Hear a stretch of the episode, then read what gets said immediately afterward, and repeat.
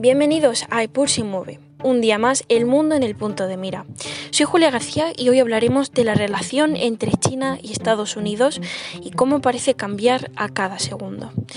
Parecía que al acabar con la era Trump, toda escalada de hostilidades que se había generado en estos vertiginosos años llegaba a su fin. Sin embargo, no se ha visto una posición demasiado tajante por parte de su sucesor, Biden, que parece no querer desmantelar del todo todas las medidas que tomó la administración Trump, incluso aquellas que llegaron a despertar un sentimiento de inestabilidad internacional. Recordemos las constantes tensiones entre Norcorea y el gigante anglosajón. Cada noticia parecía ser un presagio de algo mucho mayor. Dos potencias con un gran poder militar en escalada de tensión sin frenos. Trump no solo fue el líder de una ideología sumamente iliberal y retraída en lo que se refiere, por ejemplo, a la diplomacia climática, sino que también quiso dar rienda suelta al enfrentamiento contra China y su expansión comercial, que amenazaba ya de forma bastante evidente con su liderazgo tan continuado de Estados Unidos. Biden sí volvió con un mensaje diferente, queriendo mejorar las vías de comunicación diplomática entre ambos países. También dejaba claro que no iba a seguir esa vía abiertamente dura contra la expansión comercial en China, ni tampoco ha mencionado en exceso eh, temas como la crisis interna en China con respecto a Taiwán o acusaciones contra el gobierno chino de no respetar los derechos humanos básicos. Sobre todo teniendo en cuenta que, por ejemplo, Xi Jinping ya ha logrado concentrar el máximo poder en su persona.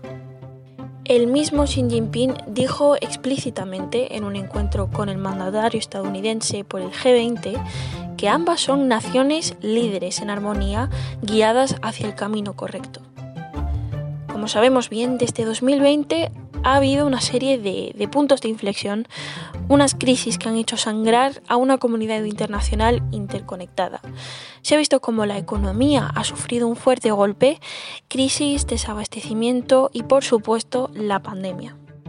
Las duras medidas que dieron fama a China por la contención del virus hizo que se escuchara un poco más fuerte aquellas voces disonantes de la ciudadanía china descontenta y cansada, haciendo ver que el liderazgo de Xi Jinping es más frágil de lo que pueda parecer. Hace unos pocos días, un globo chino fue interceptado por la Armada estadounidense mientras sobrevolaba Montana, donde Estados Unidos mantiene bastante material militar de gran relevancia. Pekín ha negado por su parte se trate de un artefacto con fines de recopilación de inteligencia y ha asegurado que es un dispositivo meteorológico extraviado. Este episodio pone de manifiesto la fragilidad que tiene la diplomacia, como en cuestión de días la relación entre dos países puede verse alterada con mucha facilidad. Sí es cierto que Biden, como se ha mencionado anteriormente, se ha mostrado reticente a, tomar una postura completamente opuesta a la de Trump, manteniendo, por ejemplo, muchos aranceles del anterior mandato. Tras derribar el artefacto, China no ha mantenido su cordial narrativa que veíamos en, 2022. Hablan de una reacción desproporcionada por parte de Estados Unidos que tendrá su correspondiente respuesta si sigue escalando esta tensión. Por el momento, esto ha provocado la cancelación de una visita institucional estadounidense a China frente a algunas lecturas un tanto tajantes sobre la potencialidad de este hecho, eh, de tener repercusiones nefastas eh, en torno a la relación entre ambas potencias, propongo también pensar en otras muchas crisis muy parecidas. Choques de dispositivos aéreos con fines militares, la visita de Pelosi a Taiwán, y muchos otros episodios que han resultado en un mero enfriamiento de las relaciones diplomáticas. Pero por supuesto y por otra parte, hemos asistido a momentos abiertamente tensos entre ambas potencias. La guerra comercial vio su auge en la última década y no parece que la herida se haya sanado aún. También existen lecturas de cómo esto afectará a largo plazo la relación entre ambas potencias y de cómo trasciende a estas mismas.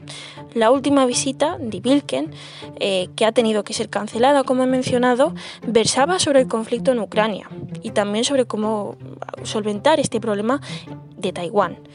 Eh, y es que estas conversaciones ahora van a dar un paso hacia atrás la retoma de contacto se ha paralizado, algo que es claramente frustrante, ya que es esencial para que ciertos acontecimientos no sean malinterpretados. Ahora